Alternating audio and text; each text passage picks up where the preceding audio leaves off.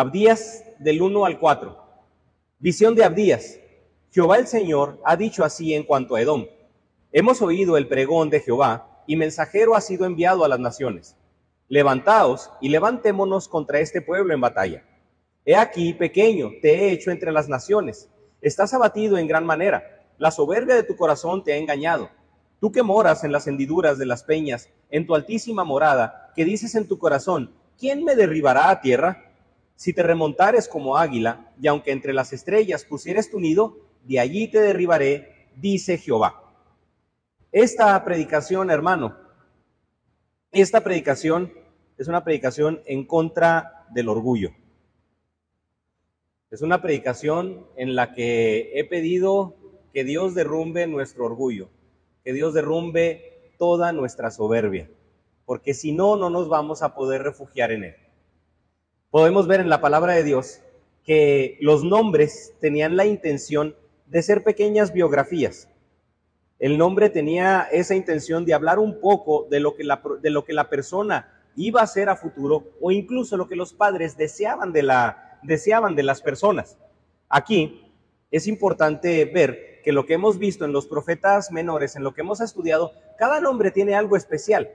En el caso de Oseas, quiere decir salvación, que sabemos que era lo que Dios esperaba del pueblo. Joel quiere decir Jehová es mi Dios, que era lo que esperaba que el pueblo reconociera. Amós quiere decir el que lleva una carga, que nosotros lo pudimos ver precisamente por la calidad de los mensajes de Amós, de que el mensaje de Amós no era para nada sencillo exponerlo. Y en el caso de, Abdías, que en el griego Abdías se lee Obadaya, significa siervo de Jehová. Hasta ahorita, cada uno de los nombres tiene un significado acorde a la obra de Dios y acorde incluso a lo que Dios espera del pueblo. Cada nombre expresa el carácter de la persona que lo lleva. Eh, en, el caso, en el caso personal, muchos, este, a mí me gusta, a mí me, gusta mi nombre, algunos me dicen Poncho, eh, algunos me dicen Alfonso, pero así cuando me dicen Alfonso, así en, en toda la, en todas veces hasta la tosquedad del, del nombre, o cuando me lo dicen también en cierto sentido, Alfonso, este, el nombre, el nombre me gusta porque es un nombre germánico que quiere decir guerrero siempre preparado para luchar. Y yo dije, no me gustaba mi nombre, pero cuando veo el significado, ya estando en la secundaria, yo, órale, pues está suave. Y qué bueno sería, yo personalmente decía, qué bueno sería que esa fuera una, una autobiografía.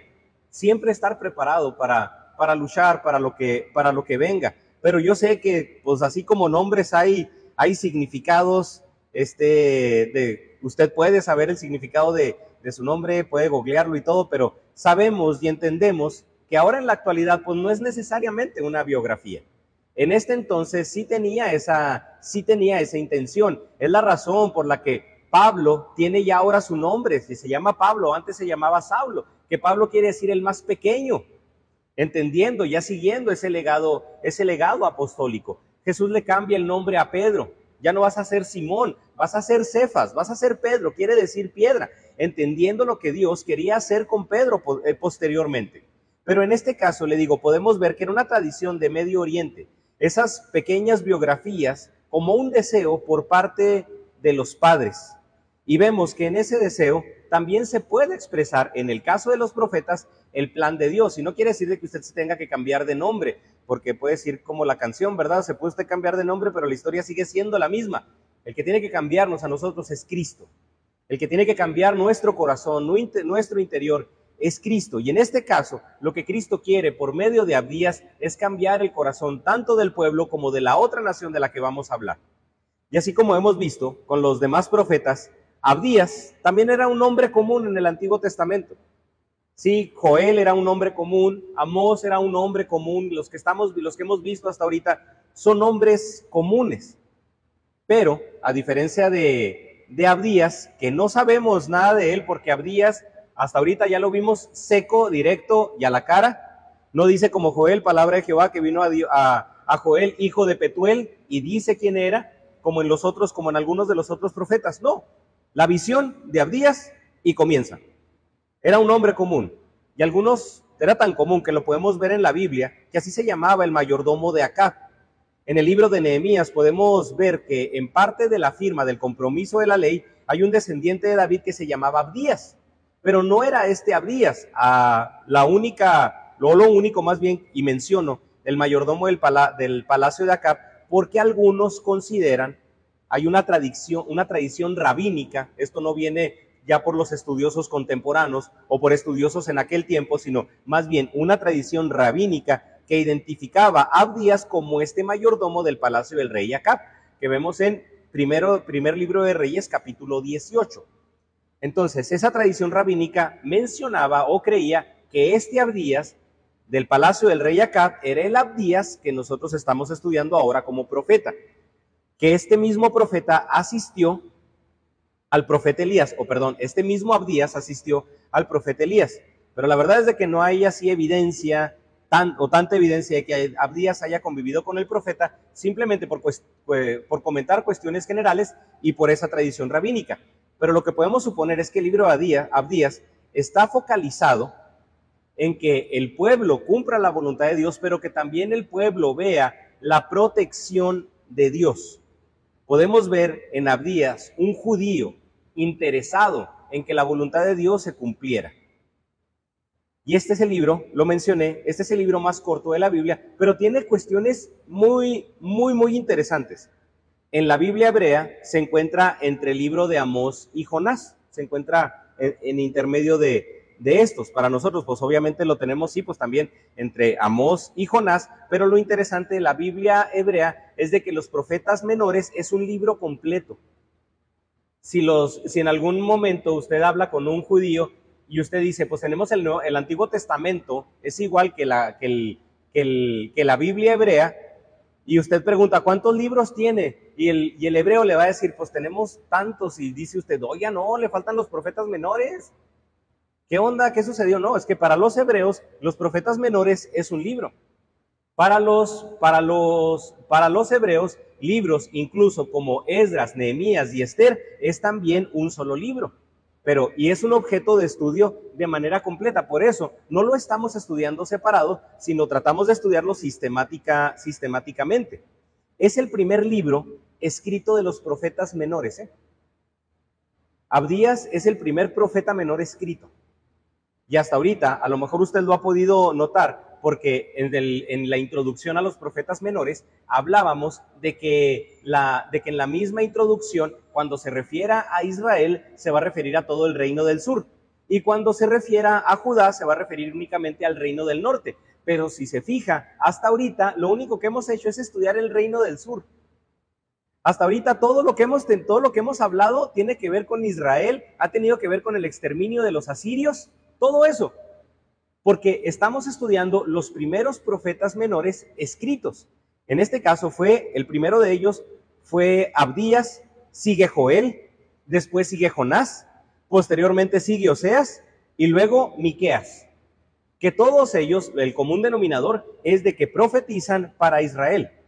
Y ya es algo que precisamente hasta ahorita ha sido notorio en Oseas, en Joel, en Amós, y lo vamos a ver en Miqueas, es de que se enfocan en el juicio, al reino del norte. Aunque Abdías estamos en el juicio al reino del norte, Abdías no se va a enfocar únicamente a Israel.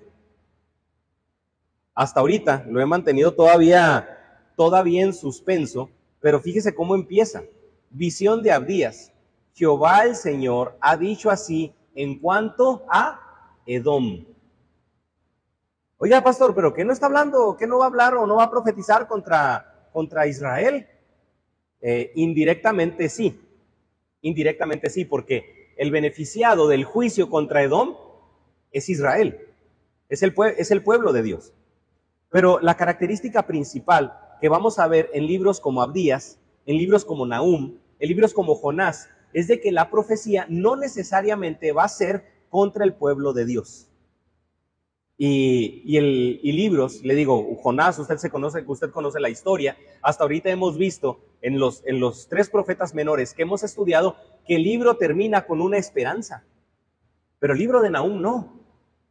Cuando lleguemos a estudiarlo, usted se, usted se va a dar cuenta de que, ay caramba, o sea, iba con todo. Y pues no, no necesariamente, no necesariamente Nahum. Pero fíjese, y hablando de esto, qué terrible Qué terrible cuando el pueblo o cuando la gente no puede encontrar esperanza en Dios. Aquí nosotros la vamos a poder ver. Y es la razón por la cual es parte del orden de los profetas menores, porque hasta ahorita hemos visto temas en común, como la idolatría del pueblo, hemos visto temas en común como el juicio sobre la región de Samaria, en, el anteriormente, casi, bueno, terminando Amós, estuvimos hablando o se mencionó, se mencionó a Edom, los lugares altos, Betel, diferentes lugares que hasta ahorita todos han tenido alguna relación. Joel destaca el juicio de Dios por medio de amenazas naturales y también Abdías va a hablar del juicio de Dios, pero específicamente a Edom. Abdías habla del juicio de Dios, del día de Jehová, y Joel también. La única gran diferencia, recordemos que Joel fue el primero en hablar de que el juicio de Dios también era para el pueblo de Israel. Oiga, pastor, pero, pero también Abdías va a hablar del juicio de Edom, digo, del juicio de Dios, del día de Jehová. Sí, pero para Edom. Para Edom. Joel para Israel. Y esa es una, y esa es una gran diferencia, que, que en cierta parte nos tiene que, nos tiene que servir de aliento Oiga, no, no, a mí, me, a mí me parece maravilloso que la profecía comience con aquellas personas que están atentando contra los planes de Dios. Que la profecía de, en parte de los profetas menores, aunque, aunque, perdón, bíblicamente no la podemos ver así, pero cronológicamente sí, la profecía comienza contra quienes están en contra de los planes de Dios, contra los pueblos que están en contra de los planes de Dios. Es como si ahorita nosotros como, como si ahorita Dios quisiera hablar a nosotros, pero usted supiera que Dios está hablando también para las personas que quieren cerrar iglesias, para las personas que van en contra de los cristianos, para las personas que en su trabajo a usted no lo quieren porque usted es aleluyo y porque usted predica la palabra y andan buscando formas de cómo correrlo usted porque, porque usted es un cristiano fiel. Esta profecía, primeramente, es como si Dios les dijera a ellos, ¿sabes qué? Lo que quieras que lo que tengas que ver con ellos, primero lo vas a tener que ver conmigo. Y el juicio primeramente va para ti, y, la y las personas pueden decir, sí, pero el pueblo es desobediente. Sí, pero primero va para ti.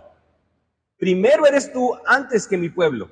Te voy a destruir a ti y con mi pueblo voy a tener paciencia, con mi pueblo voy a tener esperanza. Oiga, que quiera o no, eso, eso me anima. Y, o sea, yo sé, que el, yo sé que el juicio no es mucho ánimo, pero qué bendición saber que podemos estar representados por Dios y defendidos por Él de que a Dios no solamente le interesa la iglesia, le interesa a su pueblo, a Dios también le interesa lo que atenta en contra de su pueblo. Eso nos hace ver, eso nos hace ver un cuidado integral de parte de Dios. ¿Se trata de reforzar la iglesia? Sí, por supuesto que sí. ¿Se trata de reforzar el pueblo de Dios? Claro que sí. Pero hay un interés principal también por parte de Dios en cuidar en proteger todo aquello que puede atentar contra su mismo pueblo. Abdías, Abdías y Joel están íntimamente relacionados, digo, no solamente por las palabras, digo, no solamente por, por parte de los temas, sino lo que le comenté, el día de Jehová, que lo vemos en Abdías 17 y en Joel capítulo 2, como el día en que las naciones serán juzgadas por la misma naturaleza del libro, un libro extremadamente corto, vamos a encontrar sentencias breves. Abdías no se va a ir a muchas explicaciones, se va a ir a sentencias breves con un, con un estilo conciso y único en el que va a hablar de la desgracia del juicio y la salvación de Jehová. No más. Ideas claras. En el caso de Abdías encontramos la desgracia para Edom, y la salvación para Israel y para Judá. Pero ahora sí, oiga pastor, entonces Edom, Edom era parte de, eh, ¿qué quiere decir? ¿Cómo, con, con qué se come? ¿Qué representa? ¿Era una nación o qué? La relación entre los israelitas y los edomitas la vimos desde el Génesis. En Génesis capítulo 25 a Génesis capítulo 36, que también que también la relación de Israel y Edom va o se representa por medio de Jacob y Esaú, haciendo ver que llegará un momento en el que Israel va a triunfar sobre Edom, es decir, de que Jacob va a triunfar sobre Esaú. Y siempre Edom, cuando usted vea en el Antiguo Testamento Edom, en el Nuevo Testamento que las referencias son pocas, siempre que usted vea Edom, es hacer una referencia ante todo lo que se opone a los propósitos divinos. Todo aquello que va, que va en contra de los propósitos divinos, en el Antiguo Testamento se representa por medio de la palabra Edom. Podemos decir que entonces, obviamente, Dios está, Dios está interesado en destruir todo aquello que atente contra su propósito, representándolo entonces, representándolo. ¿Por qué el juicio primeramente contra Edom? Porque lo que está haciendo Dios es dejarle el camino libre al pueblo. Voy a destruir, voy a quitar todo aquello que impida cumplir mi propósito. Oiga, el propósito del pueblo. El propósito del pueblo. Y quiero enfatizarlo así y quiero explicarlo de una, de una, de una forma que nosotros podemos ver en el Antiguo Testamento también gráfica. Cuando el pueblo de Israel sale de Egipto, cuando los hebreos salen de Egipto, se, se topan en el desierto en una batalla. Y Dios da una, da una orden específica. La victoria la va a obtener el pueblo siempre y cuando Moisés tenga las manos levantadas. Muchas veces se ha utilizado ese pasaje para hacer referencia al apoyo que el pastor, que el líder religioso necesita. No, contradigo eso. Ese pasaje no habla del apoyo que el líder necesita. Porque nosotros podemos ver que Aarón, podemos ver que los compañeros, estas dos personas, levantaron los brazos de Moisés, no porque les interesaba a Moisés, les interesaba la victoria del pueblo y la condición era que Moisés tuviera las manos levantadas. No era, vamos a levantarle las manos a Moisés para, para apoyar a Moisés. Vamos a levantarle las manos a Moisés porque de levantar las manos a Moisés depende la victoria del pueblo. Hablo de esto, hermano, porque muchas veces nosotros pensamos en cuanto a la voluntad de Dios de una manera, y pensamos que la voluntad de Dios tiene que ver con ciertas personas. No, para que el pueblo pudiera obtener la victoria, Moisés tenía que levantar las manos. Dos personas se las tuvieron que levantar, pero ¿qué tuvo que hacer el pueblo? Luchar. Es decir, Moisés se, dejó, se levantó sus manos. Cuando Moisés no pudo levantar las manos, ¿qué tuvo que hacer Moisés? Dejarse levantarlas. Pero el pueblo tuvo que seguir peleando. Cada quien tenía que cumplir con una función específica en ese momento. A Dios le interesa la victoria de su pueblo. Dios está interesado en la victoria de su pueblo. Dios va a quitar y quiere quitar trabas para que, la para que su pueblo salga victorioso. Pero ¿qué, vas, ¿Pero qué tenemos que hacer nosotros? ¿De qué sirve que Dios limpie el camino? ¿De qué sirve que Dios quite a Edom si el pueblo sigue dormido en sus laureles? ¿De qué va a servir? ¿De qué sirve, hermano, que Dios quite la maldad? Si el pueblo sigue dormido. ¿De qué sirvió que se acabara la pandemia si el pueblo siguió negligente? Por eso, precisamente, la profecía va para, hacer, va para limpiar y para dejar el camino libre al pueblo para, para que pudiera hacer su voluntad. Pero lo delicado de esto es de que resaltó el desinterés del pueblo de Israel. Porque ahora el pueblo de Israel ya no podía decir, oye, es que hay trabas. Ay, es que hay gente. Ay, es que Edom. Ay, es que las otras naciones. Dios diciendo, ¿sabes qué? Yo te estoy representando. Yo te estoy quitando todo. Ya no hay nada. Tienes incluso hasta mi poder.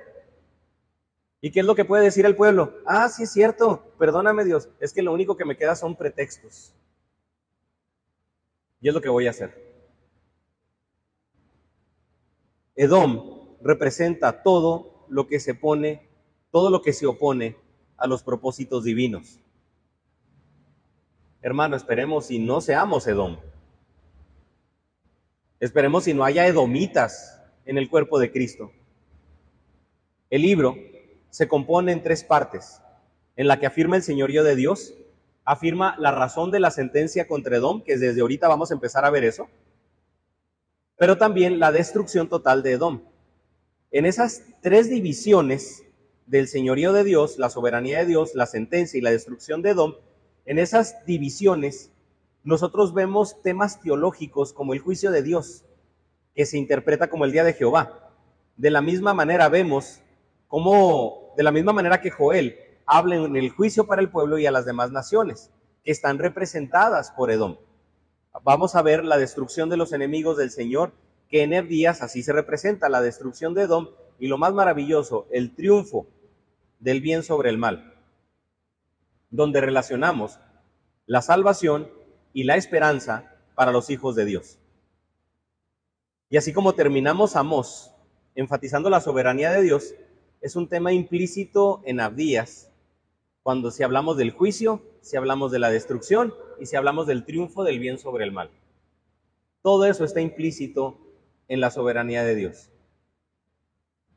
El estudio de Abdías nos tiene que llevar a comprender de que el pueblo de Dios está representado y está protegido por Dios. Nosotros decimos, es que yo represento a Cristo, sí, correcto. Pero lo más maravilloso es de que primeramente Cristo representa a su iglesia. Usted no tiene que defender a Dios. Dios sí tiene que protegerlo a usted. Dios está por sobre todas las cosas. Y acompáñame a leer el versículo 1, que como primer punto, aquí nosotros vemos la visión de Abdías. En este primer punto vemos esto, la visión de Abdías. Abdías, versículo 1.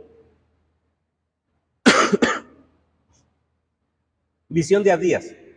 Jehová el Señor ha dicho así en cuanto a Edom. Hemos oído el pregón de Jehová y mensajero ha sido enviado a las naciones. Levantaos y levantémonos contra este pueblo en batalla. Así, sencillo, sencillo, nada de que yo, yo soy Abdías de la tribu de quién sabe qué, de quién sabe dónde, hijo de aquí, me gusta esto, me gusta el otro. No, visión de Abdías. Este es el mensaje. Esto es lo que Dios hace. Y es, y es curioso porque en este, en este primer, de este, de este solo versículo pudiéramos hacer una sola predicación de cuatro puntos principales que incluye. Pero lo primero, que no va a ser, va a ser la predicación de los cuatro versículos, esta primera sección del libro Abdías la encontramos en los versículos del 1 al 9, cuando nos habla del juicio contra Edom, tomando en cuenta ciertos o diferentes temas. Pero este versículo 1 es de mucha importancia porque aunque no pareciera, aunque no pareciera, este versículo tiene un gran contenido teológico, de una manera simple y de una manera directa. Así, simple y directo, pero con gran contenido. Es como si fuera un concentrado. Una pequeña gota abarca, puede abarcar para muchísimo. Y lo primero, visión. Visión. Muchos piensan que el tener sueños el tener visiones es una señal de extrema espiritualidad. Y podemos ver nosotros en la palabra de Dios de que sí, Dios se mueve por medio de visiones, de que sí, Dios ha hablado por medio de sueños. Pero siempre, siempre tenemos que tener en mente de que la visión, de que el sueño siempre va ir acompañado de la interpretación y del propósito. Es decir, lo importante no es el sueño y la visión en sí, sino lo que en sí, a lo que nos tiene que conducir, a lo que nos va a llevar a la transformación que Dios espera por medio de eso. Porque en la actualidad Dios no se mueve por medio de visiones, porque en la actualidad Dios no se mueve por medio de sueños, porque ya tenemos su voluntad escrita, porque ya tenemos su revelación escrita. Usted quiere una visión, no necesita dormirse todo el día. Ay, hermano, es que, hermano, ore por mí, porque en, serio, hermano, estoy tan, tan, tan ocupado en que Dios me dio una visión y un sueño que, duermo, que duermo 16 horas diarias. ¿Por qué duerme tanto, mi hijo? Es que estoy esperando a que Dios me hable. No, no, no, no. Lea la palabra. Ahí vienen los propósitos divinos, ahí viene la revelación dada de Dios. No se espere a que Dios le hable por medio de un sueño. Sería maravilloso, porque como no nos agarra leyendo la Biblia, pues dormido sí nos agarra, ¿verdad? Pero lea su Biblia, lea la palabra. Visión, primeramente, señalando que el mensaje no es un mensaje propio. Este es un mensaje revelado. El mensaje de Dios no es el mensaje de nosotros. Sí es el mensaje que nosotros predicamos. Es el mensaje que a nosotros nos salvó. Es el mensaje que a nosotros nos hizo ver la realidad de nuestra vida y lo que Dios quiere. Y precisamente por eso también nosotros lo compartimos. Predicamos lo que creemos, no lo que nosotros producimos. En este caso, visión, empezando con esta palabra, se refiere, se refiere a que es un mensaje revelado por Dios y es un mensaje de Dios en su totalidad. A diferencia de los demás profetas, aquí no se menciona ni familia, ni fecha, ni profecía, ni rey, ni nada, únicamente Edom. Y esta visión era un medio por el cual los profetas daban a conocer ese mensaje de Dios para el pueblo y para las demás naciones. Este mensaje, esta visión, tiene la intención de que el pueblo se acerque a Dios. Cuídese, por favor, de visiones específicas con total, con la, con la intención de atraer gente. Ay, es que tuve una visión. ¿Y qué, me, ¿Y qué te dijo Dios? Dios me dio una visión de que vas a tener este trabajo, de que vas a tener este chamaco, de que vas a tener esta empresa, de que vas a tener aquí, de que vas a tener allá. ¿Para qué? ¿Para únicamente satisfacer el ego? ¿Para únicamente sentirme, sentirme especial? No. Las visiones, los mensajes que Dios establece, es para que el pueblo se acerque a Él. Es para que el pueblo se rinda a Él, es para que el pueblo se humille delante de Él. Si a mí me dicen que voy a tener una bendición especial de parte de Dios, una visión especial por parte de Dios, creo que lo que voy a hacer es alejarme de Él y seguirme creyendo el muy, muy, el autosuficiente. En este caso, la visión, la visión dada, es para que el pueblo escuchara el mensaje y para que las demás naciones también se rindieran ante Dios. Después de visión, visión de Audías.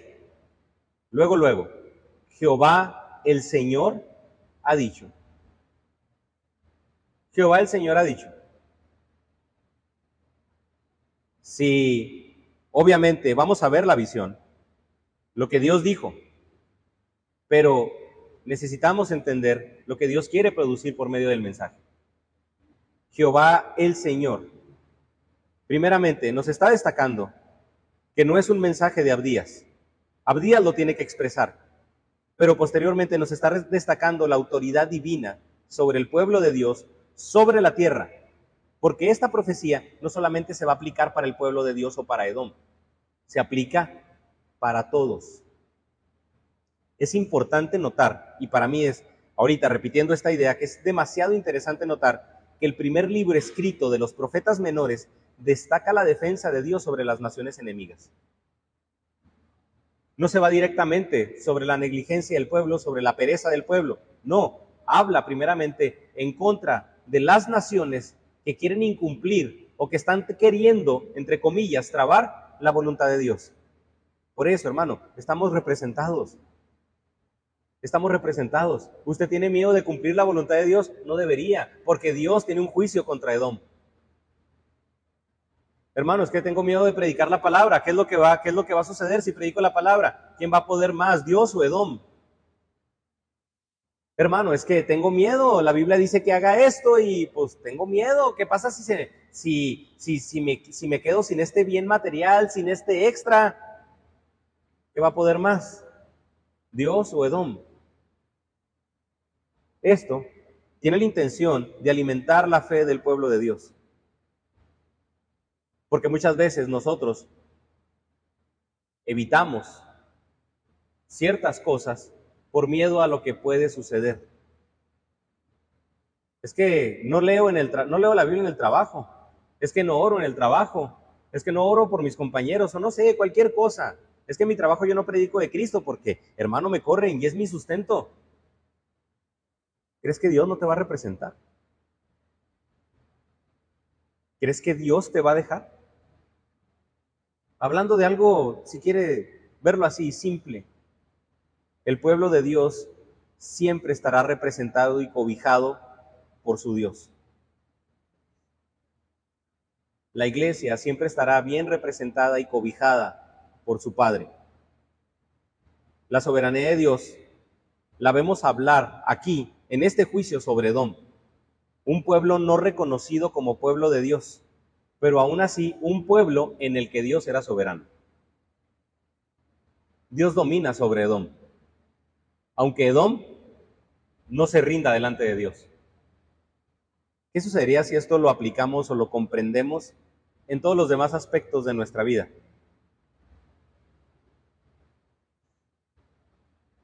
Dios es soberano, hermano, en todas las cosas que se relacionan contigo. Dios es soberano en tu familia, Dios es soberano en tu trabajo, Dios es soberano en tus relaciones, Dios es soberano en tu sustento. Dios es soberano en tu vida en su totalidad. A lo mejor en los aspectos en los que te involucran, las relaciones que te involucran no glorifican a Dios. Eso no quiere decir de que Dios no sea el Dios de ellos, hablando como el soberano. Eso no quiere decir de que Dios no domine sobre ellos. Oiga, eso, eso me lleva a entender que no, que no debo de tener miedo de cumplir la voluntad de Dios. Eso me lleva a entender de que no, no hay razón para acobardarme en cumplir la voluntad de Dios.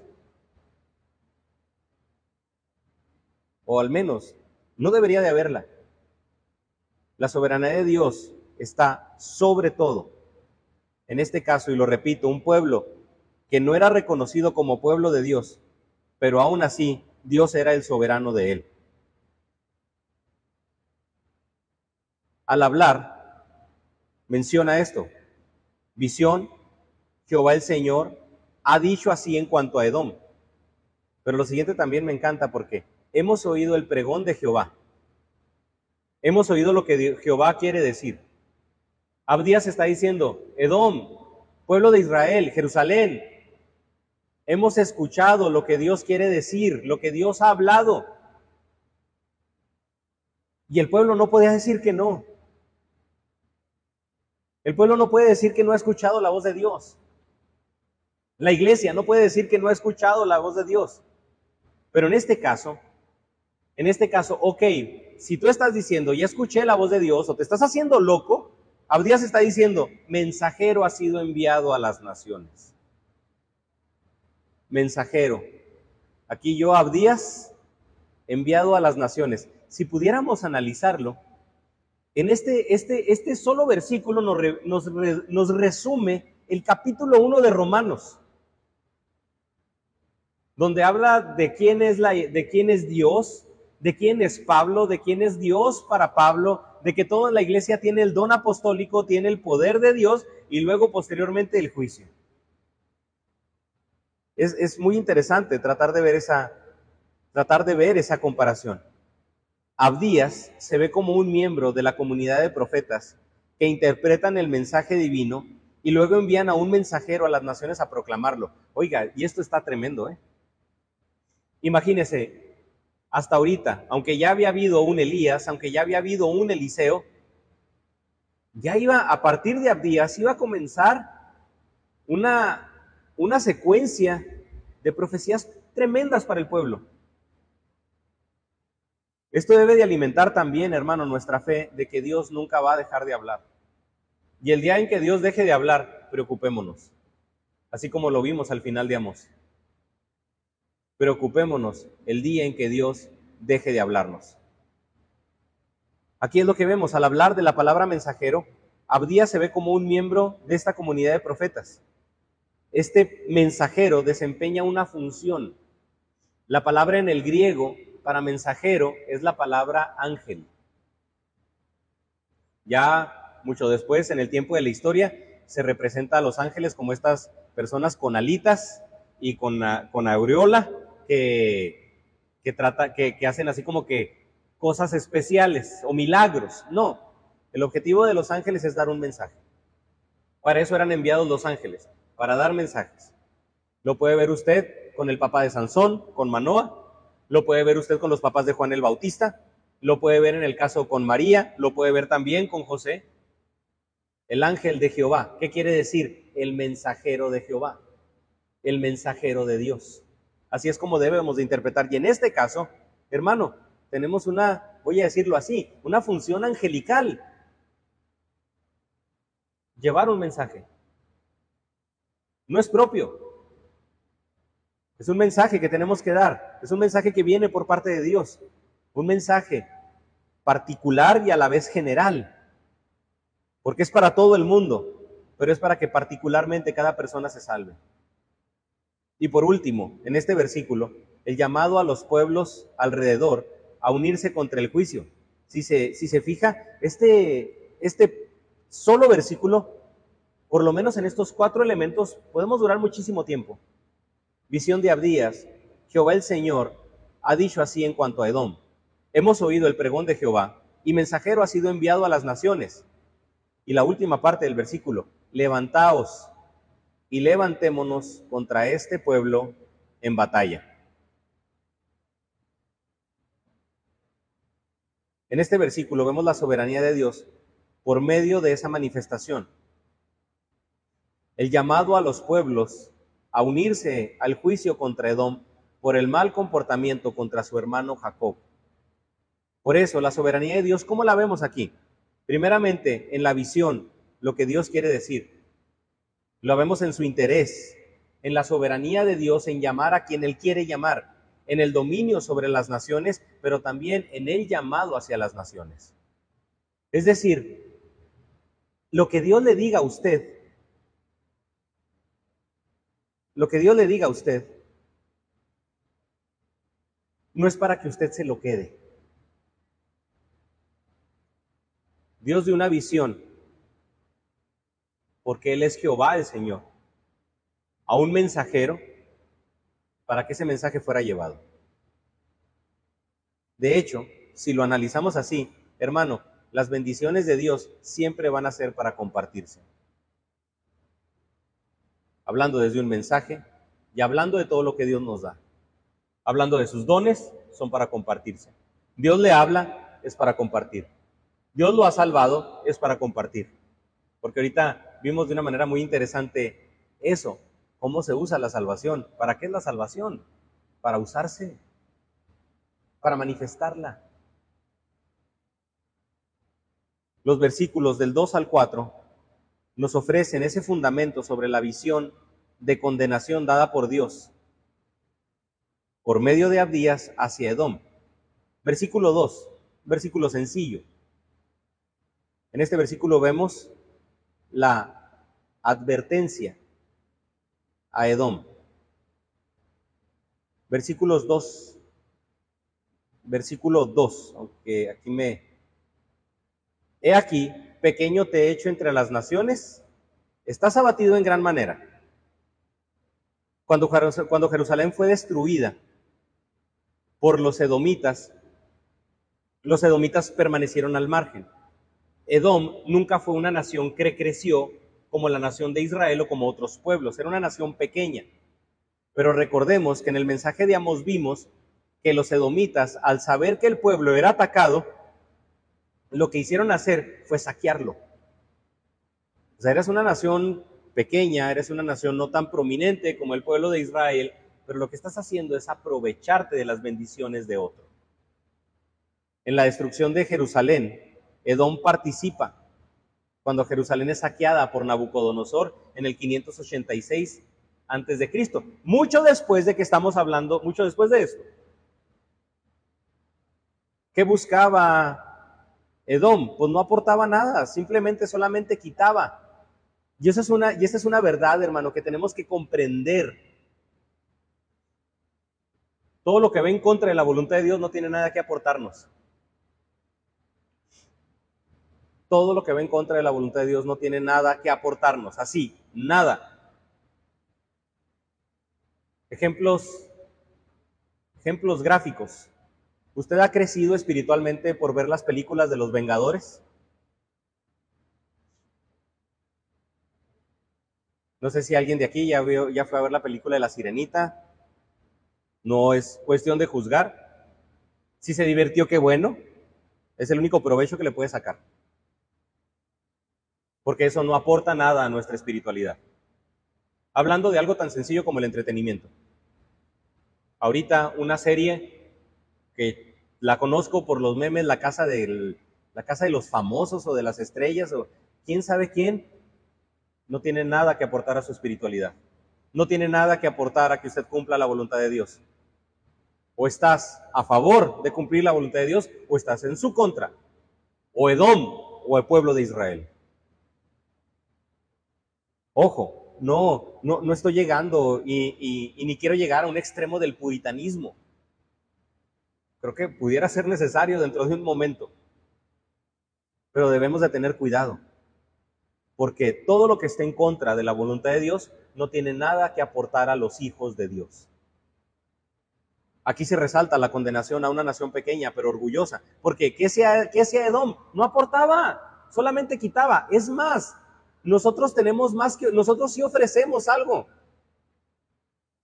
¿Por qué cree que las películas cristianas, muchas, muchas de ellas no duran? Porque las personas que no son cristianas, pues dicen, no, esto me lo ofrecen los cristianos. No, guácala, yo no lo quiero. Pero ¿qué decimos los cristianos de lo que nos ofrece el mundo? Preste para acá.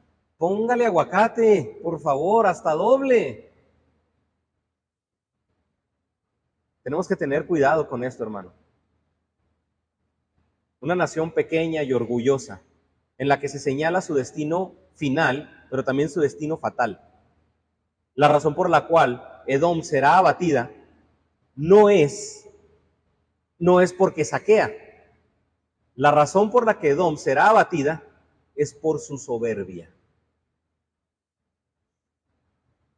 La razón por la que un creyente es derrotado es porque se cree autosuficiente. La razón por la que una persona no se salva es porque se cree autosuficiente. El ser humano no gana nada en enaltecerse. Y es la razón del rechazo de Dios. Primeramente, no tenemos razón para enaltecernos a nosotros mismos. No hay razón ni forma en la que nosotros podamos justificarnos. Porque incluso el enaltecernos es idolatría. ¿Y por qué va a destruir Jehová a Edom? Un pueblo cercano del pueblo de Dios, que conocía quién era Dios, que conocía la grandeza de Dios, que conocía cómo, cómo Dios había rescatado a su pueblo en incontables veces, que nunca tuvo la capacidad de decir, vamos a hacernos, vamos a adoptar el Dios del pueblo de Israel. Miren nosotros, aquí seguimos, pequeños, sin crecer. Lo único que hacemos es alimentarnos de la basura que dejan cuando vienen y conquistan a Israel. Pero Israel lo conquistan y vuelve a crecer. Porque su Dios les da todo. Oiga, oigan, edomitas, ¿qué les parece si nos hacemos hijos de Dios? O sea, no, no les alcanzaba para eso. Y esa es la razón por la que va a ser destruida. Porque también, siendo tan cercana a Dios, viendo el poder de Dios, decidió no humillarse delante de Dios. Y eso es lo delicado. No sé si usted conozca mucha gente que ha visto los milagros de Dios y sigue en pesimismada pensando que ella puede. ¿Qué espera? Juicio. Para nosotros, que no se espera si no reconocemos a Dios. Hermano, es un llamado en contra de la soberbia. Es un llamado en contra de nuestra autosuficiencia. Esa es la razón y eso es lo que nos lleva a la destrucción. Versículos 3 y 4.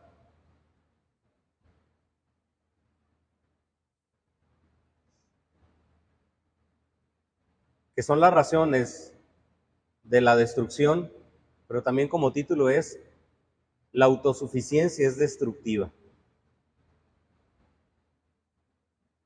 Versículos 3 y 4. La soberbia de tu corazón te ha engañado. Tú que moras en las hendiduras de las peñas, en tu altísima morada, que dices en tu corazón, ¿quién me derribará a tierra? Si te remontares como águila, y aunque entre las estrellas pusieres tu nido, de allí te derribaré, dice Jehová. Hermano, la primera parte es para todos. La soberbia de tu corazón te ha engañado, hermano. La soberbia del corazón nos engaña. A los cristianos la soberbia del corazón nos engaña tanto que pensamos que cuando tenemos un deseo en nuestro corazón, lloramos por él y empiezan a suceder cosas, pensamos que Dios está obrando. Y pensamos que son los planes de Dios. Pero no, hermano, la soberbia de tu corazón te está engañando, porque no estás escuchando a Dios. Estás haciendo que Dios escuche tu oración. pero no estás haciendo que su palabra haga nido en ti. No estás desechando tus planes, al contrario, obras, a Dios para que lo que tú obras en tus planes, pienses que Dios lo está haciendo. El orgullo, la autosuficiencia, la soberbia es la peor consejera del ser humano. Y todos la tenemos como consejera. Es la expresión de un corazón engañado por la autosuficiencia. No hay mayor peligro, no hay mayor engaño, hermano, que el tú puedes. No hay mayor engaño que el tú decides. Porque no puedes, y como hijos de Dios no tenemos por qué decidir. Si usted está siendo dirigido por lo que usted quiere, si usted está siendo dirigido por lo que puede lograr, si está siendo dirigido por su determinación, usted está siendo engañado por sus falsos consejos que parecen ser buenos. Y si usted piensa que usted está cumpliendo la voluntad de Dios en medio de sus deseos, de su autosuficiencia, de su determinación y de su engaño, hermanos, estamos teniendo el mismo comportamiento que Edom. Reconozco quién es Dios, reconozco lo que hace Dios, pero mejor hago lo que yo quiero. Se refiere a Edom en este, a este lugar, hendiduras de la peña, porque este Edom se había establecido y fortalecido en una área donde construyó una fortaleza que se encontraba entre las rocas. Esta zona era caracterizada por la seguridad militar que ofrecía y una superioridad geográfica en relación en otros lugares. Si usted ha ido a Europa o conoce lugares donde haya castillos, los castillos no van a ser construidos en lugares bajos. Las fortalezas son construidas en lugares altos. Porque es más difícil atacar, es más difícil es más difícil subir. Las escalinatas de los castillos, en lo que estaban hechas de manera, de manera circular, era para darle ventaja a los soldados del castillo que peleaban desde el punto alto. Eso es, eso es lo que eso es, eso es lo que está lo que lo que sucedía con Edom. Ok, no soy muy grande, pero de todas maneras soy inconquistable. Nadie me, nadie me puede conquistar. No conquisto a nadie, pero nadie me conquista. Saqueo, pero nadie me conquista. Es decir, salgo ganón porque soy un aprovechado y un ventajoso. Y aún así Dios, diciéndole, tú piensas que tienes esa superioridad, de todas maneras vas a ser destruida. ¿Qué es lo que usted ahorita le brinda? Seguridad y suficiencia. ¿Qué es lo que ahorita usted es lo que cuida más? la seguridad y la suficiencia del poder, la seguridad y suficiencia de lo material, la seguridad y suficiencia de la salud. Es lo que usted le brinda, seguridad y suficiencia. Qué curioso, ¿no? Las razones de la destrucción de Edom es su confianza. Eso, eso puede llevarnos a que lo que usted considere como una bendición de Dios es lo que lo está apartando de Él. Piense. Ahorita nuestra cuestión materialista. ¿Cuida usted su trabajo? Por supuesto que sí. ¿Cuidamos nuestros bienes materiales? Por supuesto que sí. Analice muchas veces el cuidado en exceso que tenemos hacia esas entre comillas, supuestas bendiciones es lo que nos está terminando alejándonos de Dios. ¿Usted cuida su descanso? ¿Usted cuida su yo? Muchas veces eso es lo que nos termina alejando. Muchas veces eso es la tumba que nos termina alejando de Dios. Es importante, le digo, notar esto, que las razones de destrucción de Edom es la autosuficiencia. Y a lo largo de la palabra de Dios veo que Dios es experto en derrumbar el orgullo. No importa la posición en la que el hombre se encuentre, no importa la, seguridad que el hombre sienta, Dios es experto en derrumbar el orgullo. Y si el orgullo no se derriba, pues espera la destrucción. El versículo 4 nos habla de dos imágenes que nos muestran la soberbia de Edom, en la cual había pensado que como nación se podía levantar. Dice, si te remontares como el águila, y aunque entre las estrellas pusieses tu, pusieres tu nido, de allí te derribaré, dice Jehová. En pocas palabras, Edom, hermano, persona, entre más te levantes, más doloroso va a ser cuando yo te derribe. Porque tú no vas a caer, está diciendo Dios. Dios no está diciendo que usted va a caer. Dios no está diciendo que las cosas caen por su propio peso. Dios está diciendo, yo voy a derribar tu orgullo. Y entre más orgullo, más te va a doler. No es, fíjese, no, no, ahorita, si analizamos que este fue el primer profeta escrito, ya una cuestión de interpretación personal, que aunque la profecía es para Edom, es escrito en un contexto es, es, escrito en el, en el mismo contexto israelita, en el mismo pueblo. Primeramente, para que Dios sobre, le tenemos que entregar nuestro orgullo. Si usted quiere que Dios obre en su vida, deje que Dios tumbe su orgullo. Entréguele su vulnerabilidad a Dios. Entréguele su debilidad a Dios. Y dígale a Dios, no puedo y nunca voy a poder. Porque en este caso, el hacer la voluntad de Dios, el que Dios destruya y quite todo para que se cumpla la voluntad de Dios, nunca va a ser de nosotros. Nunca. Porque quiere Dios tumbar el orgullo? Para que entendamos únicamente que todo se trata de Él. Para que nos sometamos a su voluntad pero también, a su vez, para que siempre reconozcamos que Él es el que está haciendo todo. No hay lugar, no hay lugar para el yo y para Dios en el mismo corazón. No hay lugar para Alfonso y para Dios en el mismo corazón.